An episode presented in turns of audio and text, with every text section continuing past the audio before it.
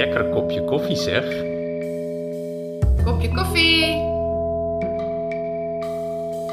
Ach, zullen we een kopje koffie drinken? Waar is mijn kopje koffie? Lekker. Een kopje koffie. Een kopje koffie? Lekker kopje koffie. Kopje koffie. Der niederländisch-flämische Bücherpodcast. Mein Name ist Bettina Balchev und ich bin heute mit dem niederländischen Schriftsteller Hermann Koch verabredet. Wir möchten über sein Buch Finnische Tage sprechen, das gerade im Verlag Kiepenheuer und Witsch herausgekommen ist. Guten Tag, Hermann Koch. Guten Tag, Bettina. Wir sind heute zu Gast beim Letterenfonds in Amsterdam. Das ist eine Stiftung, die sich als Botschafterin der niederländischen Literatur versteht und zum Beispiel Übersetzungen in andere Sprachen fördert.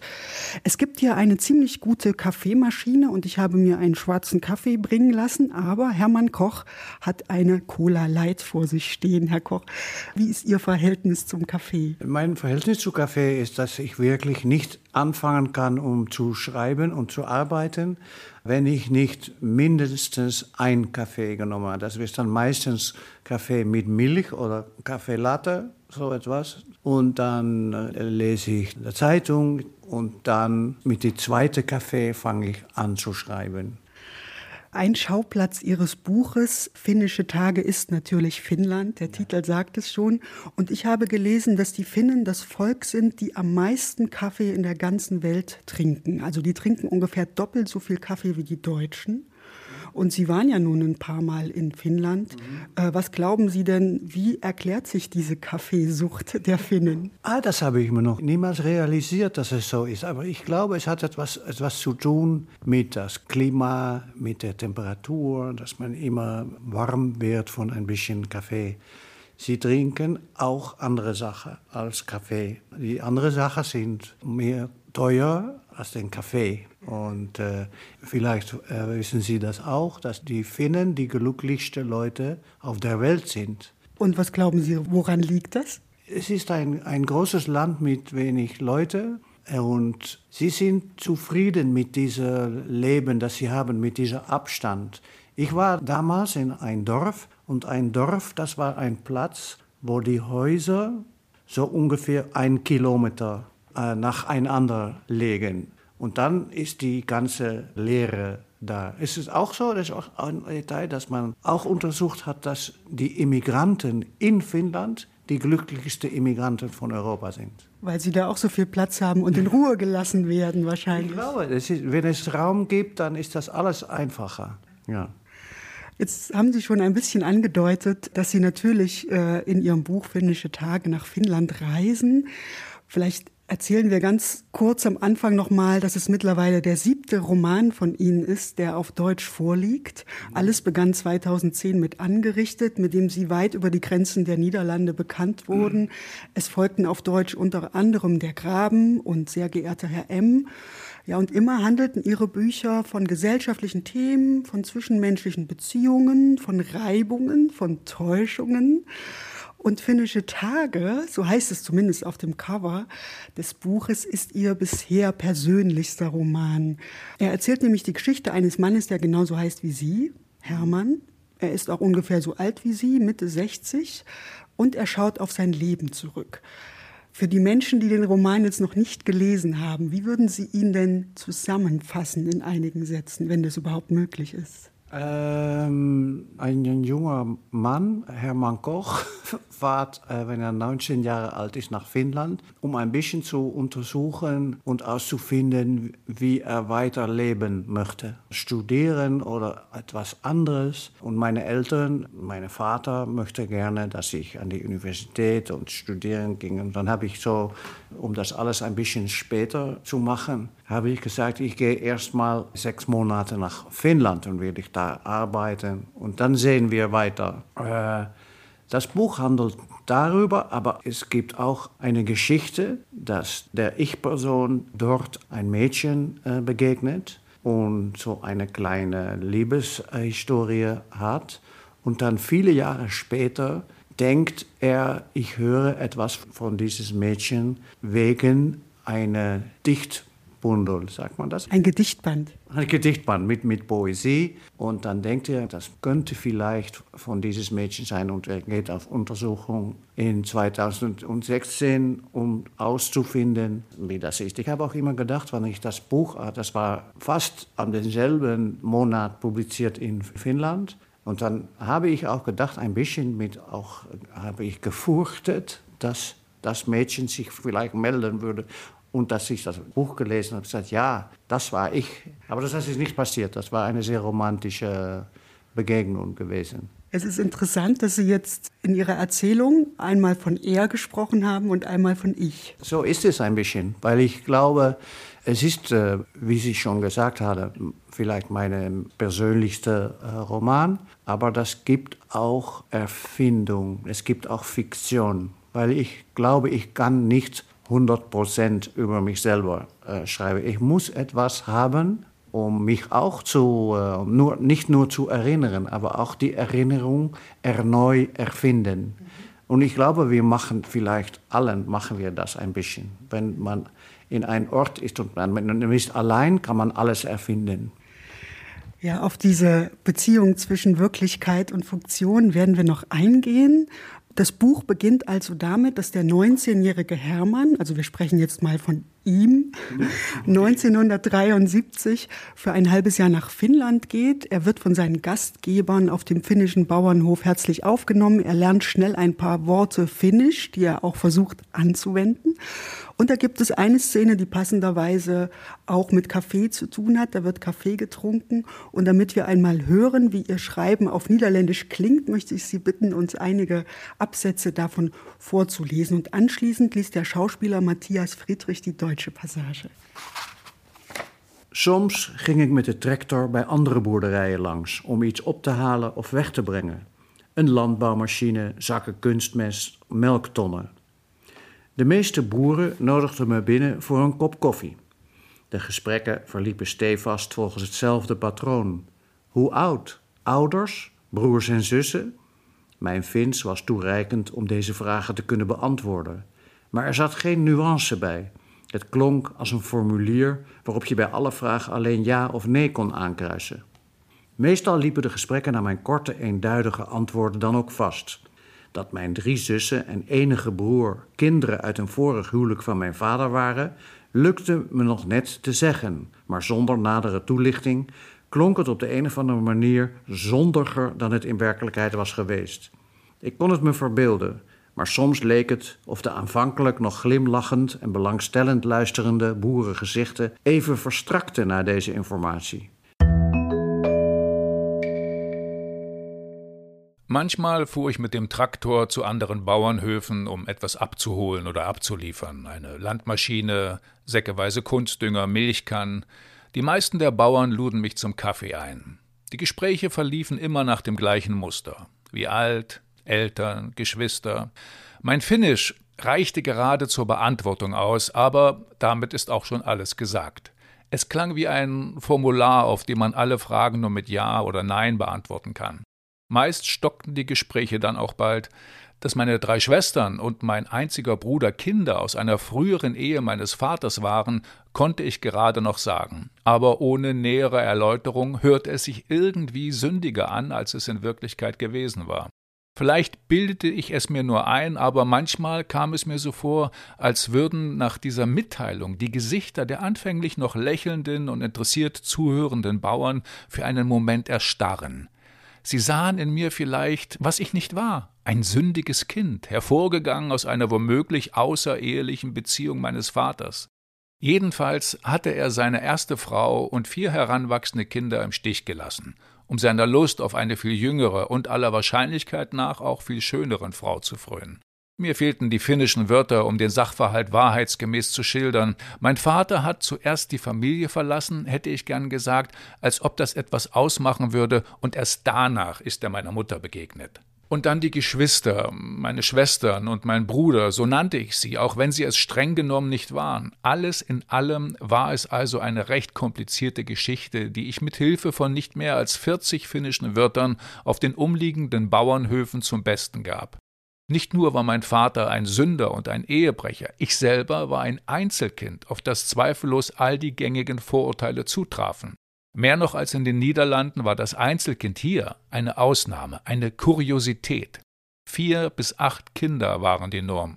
Da konnte ich mit drei Halbschwestern und einem Halbbruder nicht mithalten.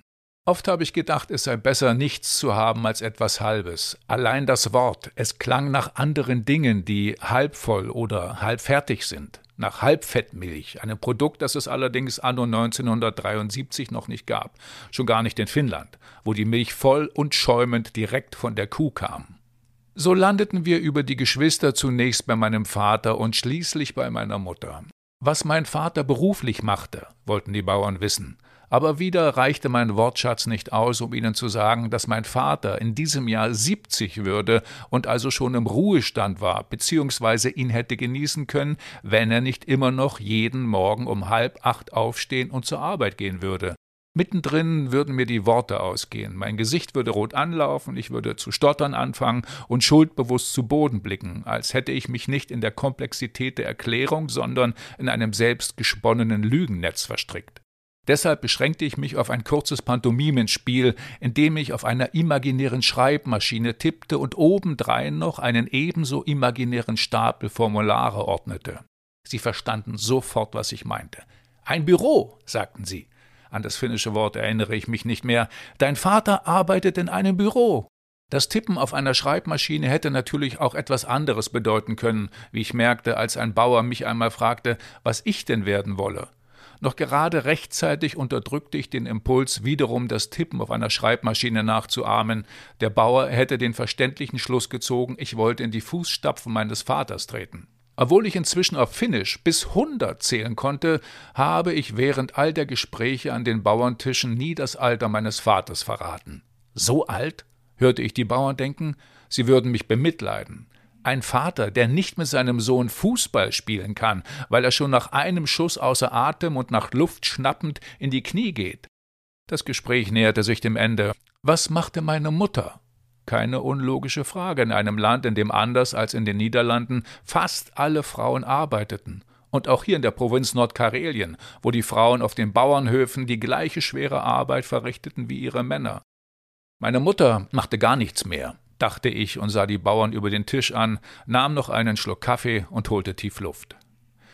Noch lächeln sie freundlich, dachte ich jedes Mal aufs Neue, aber das Gespräch wird bald ein abruptes Ende nehmen. Ich konnte also auf Finnisch zählen. Ich kannte die Wörter für Kälber, Rinder und Kühe, für Milch und Brot, für Käse und Motorsäge, Traktor und Anhänger, für Skier, Pferdeschlitten, Fichte und Birke, für Winter, Frühling, Sommer und Herbst, für Fisch, für Holzklötze, für warm und kalt, Eis und Schnee, für Vater, Bruder und Schwester, für Mutter und für Tod. Ja, der junge Hermann muss sich im Finnischen auf wenige Worte beschränken, aber das kommt ihm, glaube ich, auch ganz entgegen, denn er hat sich vorgenommen, seinen Schmerz nicht zu zeigen, auch wenn seine innere Welt zusammengebrochen ist, wie er es einmal beschreibt, wie Sie es einmal beschreiben. Und wenn er dann allein einen finnischen Acker pflügt, so heißt es, dann gehört es zu den glücklichsten Augenblicken seines Lebens. Ja, und dieses Alleinsein, Sie haben am Anfang schon darüber gesprochen, das geht in Finnland sehr gut, wird als eine Art Ideal beschrieben. Eines, das nur wenige Menschen auch wirklich aushalten können, aber ich glaube, Sie können das gut aushalten. Wie wichtig ist denn dieses Alleinsein für Sie? Was löst es bei Ihnen aus? Ähm, ich habe mich manchmal gefragt, nach dieser Finnlandreise, warum ich Finnland gewählt habe und warum ich nicht nach Italien oder Spanien bin, gegangen bin mit jungen Leuten und all diese Möglichkeiten für die junge Liebe und so etwas. Aber da, da war etwas, das ich, ohne das viel na, darüber nachzudenken, gedacht hatte, ich möchte, weil ich ein bisschen wie diese, meine Mutter verloren hatte und ich dachte, ich musste mit alles ins Reine kommen, mit mich selber und ich muss wirklich denken und das hatte ich auch viel getan. Nicht schwermutig gedacht, aber äh, ganz dem Gegenteil habe ich immer gedacht, hier passiert so wenig, dass es Zeit gibt von morgen früh bis den Abend, um mit deinen eigenen Kopf allein zu sein. Und dann auch noch im Sommer war dieser Tag, die dauerte von 1 Uhr in die Ochtend bis 12 Uhr an der Nacht, die dauerte fast 24 Stunden. Und das ist etwas, das ich niemals vergessen habe und äh, immer jetzt auch noch, wenn ich fühle, etwas geht nicht gut oder ich bin ein bisschen deprimiert oder ein bisschen nervös oder gestresst, dann denke ich, wenn ich nur fünf Uhr allein bin, dann wird sich alles lösen. Nicht eben, um, um darüber nachzudenken, aber nur, das löst sich. Ich mache lange Spaziergänge und auch noch ein bisschen Footing, heißt das auf Deutsch, oder Jogging. Dann bin ich so zwei, drei Stunden draußen. Und dann danach, dann fühle ich mich schon ganz äh, besser. Und dann weiß ich, das ist auch eine Art von Kaffee, um draußen zu gehen und dann wieder zurück äh, zu kommen. Das habe ich dort gelernt. Intuitiv habe ich gedacht, allein sein wie in Finnland ist schwieriger in Amsterdam, aber wir haben auch ein kleines Haus auf dem Land und äh, dort bin ich oft mehr als in Amsterdam. Und das Schreiben ist ja auch etwas, was man allein macht. Das kommt Ihnen dann wahrscheinlich sehr entgegen. Ja, ich, ich habe nicht eine Profession gewählt, wo man jeden Morgen mit 15 oder mehr Personen äh, ist. Und äh, manchmal fragen Leute sich, ist das nicht einsam, das Schreiben? Aber ich glaube, dass das ist eine positive Art von Einsamkeit. Einsamkeit ist wirklich das, wenn man am Abend nicht weiß, wer soll ich anrufen, um ein Bier zu trinken. Aber das Problem kenne ich gar nicht. Sie schreiben Ihren Roman nicht chronologisch, sondern wechseln immer wieder die Zeiten. Mal finden wir uns in den 1970er Jahren wieder, mal in den 1990ern, mal in der Gegenwart. Und so handelt Ihr Buch immer auch davon, woran wir uns erinnern. Sie haben es am Anfang schon mal angedeutet. Sie beschreiben, dass es in der Erinnerung Szenen ohne Anfang und Ende gibt. Und immer wieder kann sich Ihr Erzähler, können Sie sich auch an bestimmte Dinge gar nicht erinnern. Und Sie schreiben das auch, ich kann mich gar nicht erinnern, wie das damals war. Und das kennen wir natürlich alle. Aber wie fügen sich denn diese Erinnerungslücken in unser Leben? Wo verläuft da die Grenze zwischen Fiktion und Wirklichkeit? Sie haben am Anfang schon mal so ein bisschen begonnen, darüber zu sprechen. Ja, ich glaube, die leeren Orte in die Erinnerung, als man das so sagen kann, äh, die sind auch, um da mit unserer Fantasie ein bisschen gefüllt zu werden. Ähm, ich glaube, es ist auch gut, dass es wirklich schwarze äh, Orte gibt, wo man nicht wirklich nicht mehr wisst, was man getan hat. Und mit meiner Erinnerung ist es so, ich glaube, das haben viele Leute, dass ich mich jetzt nicht kann erinnern, was ich gestern getan habe, aber sehr gut kann ich mir erinnern, was ich am 2. Januar 19 73 in Finnland gemacht hatte. Auch mit Gesichten. Die Leute, die ich dann begegnet habe, wenn ich über diese Leute schreibe von 40 oder mehr Jahren, dann werden ich diese selben Leute erkennen, wenn ich sie heute auf der Straße begegne.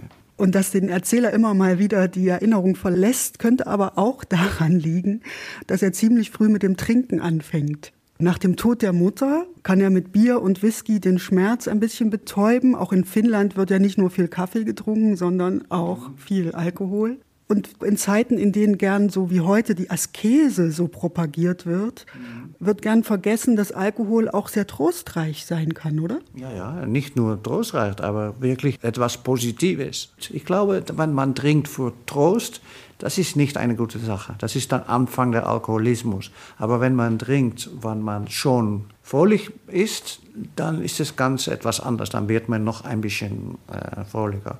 Äh, wenn ich so ungefähr in der 20 Jahre, 30 Jahre alt mit Schreiben angefangen bin, dann habe ich das auch gemacht mit ein bisschen Alkohol. Nicht betrunken, aber so ein bisschen Whisky oder ein bisschen. Und das hat mich wirklich geholfen, um meine Verlegenheit zu überwinden. Und manchmal hört man von Schriftstellern, die sagen, ja, ich habe einmal etwas geschrieben mit einer halben Flasche Wein, aber dann lese ich das den nächsten Tag und sage nein, das kann ich alles wegwerfen. Aber mir ist das Gegenteil passiert, habe ich gedacht, das wird niemals so gut wie heute ohne Alkohol. Sehr schön. Ja, und am Anfang habe ich schon erwähnt, auf dem Cover Ihres Buches steht tatsächlich, Finnische Tage sei Ihr persönlichstes Buch. Aber je länger man es liest, desto mehr stellt man dieses Etikett tatsächlich in Frage. Und Sie haben uns ja auch gerade schon gesagt, das durchaus Dinge darin vorkommen, die sie sich erdacht haben. Also sie spielen immer mit dieser Grenze zwischen Fiktion und Wirklichkeit. Und so viel ich weiß, ist ja die langweiligste Frage, die ein Schriftsteller bekommen kann, die, ist das autobiografisch? Was glauben Sie denn, warum wollen wir das immer so genau wissen, ob das alles stimmt, was in dem Buch steht? Mm, ja, das ist nicht mit jedes Buch ist das, äh, ist das nötig. Aber ich glaube, mir passiert das auch, wenn ich ein Buch von einem anderen Schriftsteller äh, lese, dass ich denke, das ist so gut und so genau beschrieben, das kann nicht anders sein oder dieser Mann oder diese Frau hat das selbst äh, mitgemacht. Und ich glaube, dort ist die Wahrheit. Aber ich würde niemals an diese Schriftsteller fragen, hast du das wirklich mitgemacht? Für mich ist genug, äh, zwischen den Linien zu lesen, das kann nicht sein, dass er das erfunden hat. Aber wirklich das zu wissen ist nicht interessant. Natürlich, ich präsentiere dieses Buch als ein 90% autobiografisches Buch. Warum fragte man jetzt noch, ist das Buch autobiografisch? Ja, das ist es. Sie haben da auch einen sehr schönen Satz, der gut dazu passt. Da steht an einer Stelle, Romanschriftsteller haben oft den Mund voll von der Wahrheit, aber die einzige Wahrheit ist die des Buches, nicht die der Ereignisse, wie sie sich tatsächlich zugetragen haben. Mhm. Welcher Wahrheit sind Sie denn in Ihrem eigenen Buch begegnet? Wenn ich angefangen habe mit diesem Buch, habe ich nur einige Fragmente geschrieben. Ich dachte, ich möchte gerne etwas über diese Finnlandreise schreiben. Aber ich möchte auch nicht nur ein Reisebuch schreiben. So, ich bin angefangen mit all diesen Fragmenten von Finnland. Und dann später und später ist es mir klar geworden, dass das auch über meine Vergangenheit äh, geht und meine Familie, meine Eltern, der Tod meines Mutters, das kam später. Und auch habe ich gedacht, da ist etwas, eine Linie, die das alles verbindet. Und das ist, dass ich nach Finnland gegangen bin. Ich bin nicht in der Armee gegangen, aber ich bin in einen Bauernbetrieb. Und ich habe mit Traktoren gearbeitet. Und da sind doch viele Leute und Freunde, die gesagt haben, wirklich Hermann, du mit Traktoren, das, ist auch, das steht auch in das Buch. Aber dann habe ich gesucht nach mehr von diesen Beispielen, von wo äh, ich vielleicht eine, wie heißt das, in Stur, Stur, in Nederlands ein sture Mann. Ein, ein starker, cooler Kerl. Ja, so, so was. Dann habe ich alles diese Fragmente gesucht, wo ich gespielt habe oder mindestens gewünscht habe, dass ich wirklich ein cooler, starker Kerl sein könnte. Und so ist die Wahrheit des Buches für mich mehr das, dass das alles in Perspektiv war, um zu beweisen, dass ich nicht nur ein Mutterskindchen war, aber wirklich auch mit schwerer Arbeit konnte, machen konnte. Also kein Muttersöhnchen, sondern ein echter Kerl. Das wollten Sie sein. Das möchte ich sein und dann habe ich das nur mit dem Perspektiv von 40 Jahren, habe ich das plötzlich gesehen. Das ist auch ein bisschen, dass man denkt, wie zufrieden bist du über dich selbst? Das fragt, jeder Person fragt sich das. Und ich habe immer, wenn ich jünger war, dann sagte ich Clint Eastwood und Jack Nicholson auf den Fernsehen oder im Kino, habe ich gedacht, so ein Mann möchte ich gerne sein. Aber man ist erst wirklich glücklich, wenn man sagt, so ein Mann bin ich nicht. Lassen Sie uns jetzt noch eine Passage aus Finnische Tage hören. Hermann ist mittlerweile aus Finnland zurück und er lebt zur Untermiete hinter einem Architekturbüro hier in Amsterdam. Und wie es dort zugeht, hören wir noch einmal von Matthias Friedrich. In den Jahren nach Finnland habe ich ein paar Versuche gemacht, mit den alten Möbeln die elterliche Wohnung nachzubauen. Das erste Mal war in der Tichelstraat, in meiner ersten eigenen Wohnung, die aus einem einzigen Zimmer hinter einem Architektenbüro bestand. Um in mein Zimmer zu gelangen, musste ich das Büro der beiden Architekten durchqueren, und morgens musste ich das gleich in umgekehrter Richtung tun. Von den anderthalb Jahren dort ist mir am deutlichsten in Erinnerung geblieben, dass ich mich beim Verlassen meines Zimmers mehr schämte als beim Nachhausekommen. Die Architekten fingen früh an, morgens um acht hörte ich sie schon in der kleinen Gemeinschaftsküche mit der Kaffeemaschine hantieren. Damals hatte ich allerlei Jobs, unter anderem als Nachtwächter auf Gewerbegebieten und einmal ein halbes Jahr in einer Fahrradstation in der Nähe des Schäbfahrtsmuseums. Das wussten die Architekten, das hatte ich ihnen gesagt, vor allem als Erklärung dafür, dass ich oft nicht vor zwei Uhr mittags aufstand. Aber trotz meiner Erklärung schämte ich mich zutiefst, so sehr, dass ich mich manchmal noch stundenlang nicht aus dem Bett traute. Es ist sogar vorgekommen, dass ich damit bis fünf Uhr wartete, dem Zeitpunkt, an dem die beiden meistens nach Hause gingen. Es kam daher, dass wir nicht nur die Küche, sondern auch die Kaffeemaschine gemeinsam benutzten. Guten Morgen, sagte ich, öfter aber Guten Tag. Ein Blick auf die Kaffeemaschine sagte mir, dass der Rest Kaffee in der Kanne schon Stunden warm gehalten wurde, Wollt ihr noch Kaffee? fragte ich dann. Soll ich frischen machen? Wie groß war die Erleichterung, wie festlich der Tagesbeginn an den seltenen Vor- oder Nachmittagen, an denen kein einziges Geräusch aus dem Büro kam. Behutsam, lautlos fast, öffnete ich mit angehaltenem Atem meine Zimmertür einen Spalt breit. Nein, niemand. Vor allem roch es nicht nach Kaffee. In dieser Hinsicht waren Samstag und Sonntag Festtage. Leider gab es auch dann Ausnahmen. Manchmal mussten die Architekten eine Deadline einhalten und am Wochenende durcharbeiten, oft sogar nachts. Dann kam ich morgens um sechs von meinem Nachtwächterjob in der Fahrradstation zurück und sah das Licht schon brennen, wenn ich aus der Westerstraat in die Tichelstraat einbog. Mehr als einmal habe ich in solchen Augenblicken mit dem Gedanken gespielt, einfach alles stehen und liegen lassen, das Zimmer mitsamt den Möbeln meiner Eltern, mein missratenes Museum. So groß war damals meine Abneigung gegen Gemeinsamkeit, gegen ein gemeinsames Leben oder zumindest gegen Gemeinsamkeit im falschen Moment, dass ich lieber noch eine Runde durch die Westerstraat radelte. Außer der Eingangstür der Küche und der Kaffeemaschine war nämlich auch das Telefon gemeinsam. Zwar hatte ich einen eigenen Apparat in meinem Zimmer, ich durfte mich aber nicht mit meinem eigenen Namen melden. Hier Studio A4, sagte ich. Wenn der Anruf für einen der Architekten war, stellte ich durch und damit hatte es sich. Anders war es, wenn jemand für mich anrief. Na, Studio A4? sagte Mario oder Manfred. Gehen wir noch was trinken heute Abend? Es ist nie so weit gekommen, dass daraus ein Spitzname wurde. Zum Glück fanden es auch meine Freunde nicht witzig, mich in der Kneipe mit Studio A4 anzusprechen, aber irgendwann begann ich den Namen doch zu hassen. An den Wochenenden meldete ich mich am Telefon anfangs nicht mit dem Namen des Büros, bis mich an einem Sonntag einer der Architekten mit der Bitte anrief, mal nachzuschauen, ob er seinen Autoschlüssel auf dem Tisch habe liegen lassen. Nein, sagte ich, hier liegen sie nicht. Okay, sagte er. Danke, Hermann. Dann suche ich hier weiter. Äh, und Hermann, ja? Kannst du dich bitte mit Studio A4 melden? Auch am Wochenende? Es kann immer auch ein Kunde anrufen. Mache ich, tut mir leid.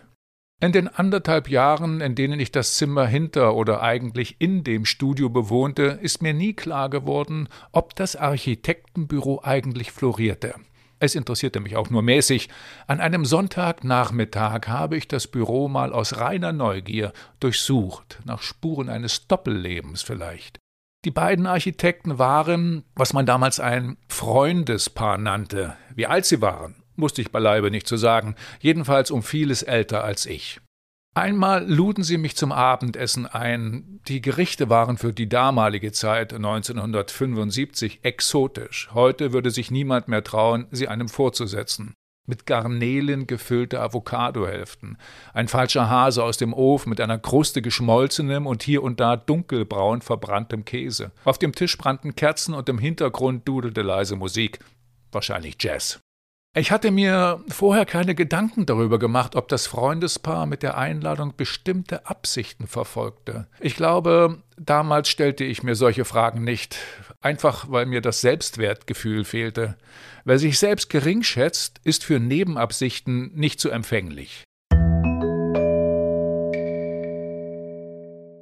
Ja, Hermann Koch, was in dieser Passage nur angedeutet wird, Ihr Buch handelt auch von der Liebe, natürlich in allen möglichen Ausprägungen. Es gibt unter anderem eine junge Frau in Finnland, die haben Sie schon erwähnt, die eine wichtige Rolle spielt. Es gibt aber auch einen jungen Mann in Finnland, der ebenfalls eine wichtige Rolle spielt. Und da gibt es Andeutungen und Anspielungen, die auch ein Bild der sexuellen Ambivalenz zeigen, ohne jemals wirklich konkret zu werden. Ist das vielleicht auch der Vorteil der Fiktion, dass man eben nicht konkret werden muss, wenn man es nicht will? Ja, sehr ist das das Vorteil. Das ist auch, wo wir schon über geredet haben, über diese sture, coole Mann. Das ist auch, wenn man die Frage stellt, oder der Person als Mann äh, wirklich auch ein heterosexueller Mann ist. Und wenn man so jung ist und da ist nur die Verdenkung, dass man das vielleicht nicht ist, in 70er Jahren, wenn ich, äh, wie heißt das, äh, gekürt voor de Dienstplicht, voor het Leger zur Armee zugelassen werden. Ein Tag äh, so, zu der Militär zugelassen werden oder nicht. Ich hatte lange Haare, ich habe Ketting und Ringen und dann hat man mir insinuiert dort, also ein Kolonel oder was, was er war, der hat gesagt, aber hast du Freunde oder hast du eine Freundin? Da habe ich gesagt, ja, nach Wahrheit, ich hatte wirklich eine Freundin, meine erste Liebe auf der Schule. Und dann hat dieser Mann gesagt, oder vielleicht auch ein Freund. Und diesem Moment hatte ich gedacht, ah, so geht es. Und ich möchte nicht in der Armee gehen. Hatte ich gedacht, wenn ich jetzt sage, ja, natürlich auch ein Freund, dann wird man ganz durch mich hinsehen. Aber ich habe gesagt, wie meinen Sie? Nein, nur, nur Mädchen, nur Mädchen. Nichts mit Jungen. Also dieser Kolonel hat mich angeguckt und gesagt, ja, ja, ja, ja. Und dann bin ich nach Finnland gefahren, um zu beweisen, dass ich auch fähig bin, um in eine Armee zu gehen. In eine andere Art Eine der Armee. Art Armee. Ja. Hermann Koch, wir sprechen über Ihr Buch, das gerade in deutscher Sprache herausgekommen ist. Und was mir jetzt aus deutscher Perspektive aufgefallen ist, es gibt immer auch wieder kurze Szenen, die indirekt mit deutscher Geschichte zu tun haben. Äh, Es gibt einen Auschwitz-Besuch mit einer Freundin. Und Hermann wächst in Amsterdam in der Gerrit van der Veen-Straße auf, auch eine besondere Straße, weil dort während der Besatzungszeit die sogenannte Zentralstelle für jüdische Auswanderung ihren Sitz hatte, ein sehr euphemistischer Ausdruck. Das wird alles eher beiläufig erzählt, trotzdem möchte ich gern fragen, welchen Stellenwert hatten denn diese Szenen in diesem Buch? Ja, das war mein Jugend. Alle unsere Nachbarn, meine Eltern, alle ha- haben sie den Krieg erlebt. Und ich wirklich, von vier Jahren alt, erinnere ich mich mit, mit den Blumen und die Gedenkmale und hier stirbt und hier fusiert und hier das und das. Und das war für mich gleich so wirklich als die Wirklichkeit, worin ich lebte. Es war nur zehn Jahre her, wenn ich mich bewusst war von dem Zweiten Weltkrieg. Und dann ging ich auch nach Arnhem, weil meine Großeltern äh, lebten.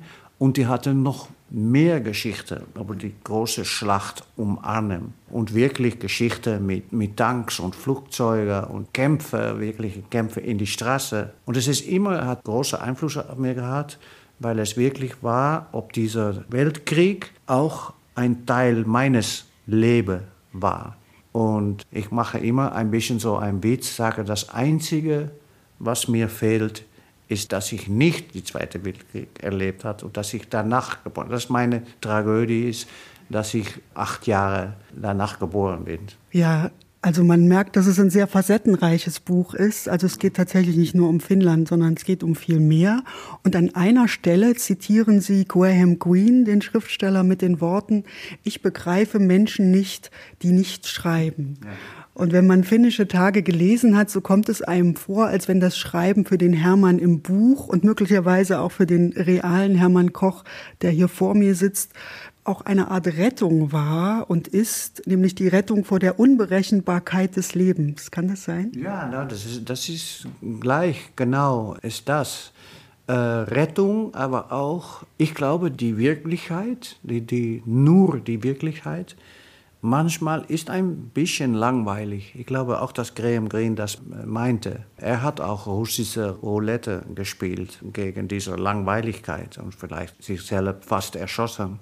So weit will ich niemals gehen, aber ich fühle mich noch immer besser jeder Tag, dass ich etwas geschrieben habe in den Morgen. Das ist genug einige Stunden und dann der Rest der Tag hat ein schönerer Glanz oder ein schönerer Licht. Ich sage immer wie ein Witz, und meine Frau oder meine Sohn, wenn ich in den Sofa bin, Attention, hier wird gearbeitet. Hier wird gedacht, hier, hier wird, wird, gearbeitet. Gedacht, und das ist genug.